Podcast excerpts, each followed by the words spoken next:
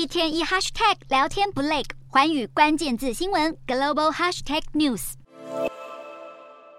随着发车指令下达，驾驶员全神贯注的完成一系列操控，将复兴号动车组缓缓驶离车站，而这也意味着青藏铁路正式进入了动车时代。这辆从西宁站出发，途经德令哈，最终抵达格尔木站的复兴号动车组 C 八九一次列车，全线长八百二十九公里，运行时速一百六十公里，能够搭载六百七十六名旅客。复兴号动车组不但大大缩短民众返乡的车程，还拥有先进的设备，不但设有抵御紫外线和风沙的配备，还能充分适应高原环境，即使在零下四十度、海拔三千五百公尺下，也能正常运行。此外，车上还配备了设有紫外线杀菌功能的饮水机，让旅客乘坐的体验更加舒适方便。在暑运到来之际，青藏铁路加快脚步推出首辆动车组列车，就是希望能够应付大批的返乡出游人潮。中国国铁集团预计，从本月一日开始到八月三十一日结束的暑期运输人流将达到七点六亿人次，代表每每天平均将运载一千两百万人次以上，比疫情前的二零一九年同期增长超过百分之七，有机会创下历史新高。新冠疫情结束，民众也不畏惧在入暑天气走向屋外，中国的暑运人数恐怕只会不断超出纪录。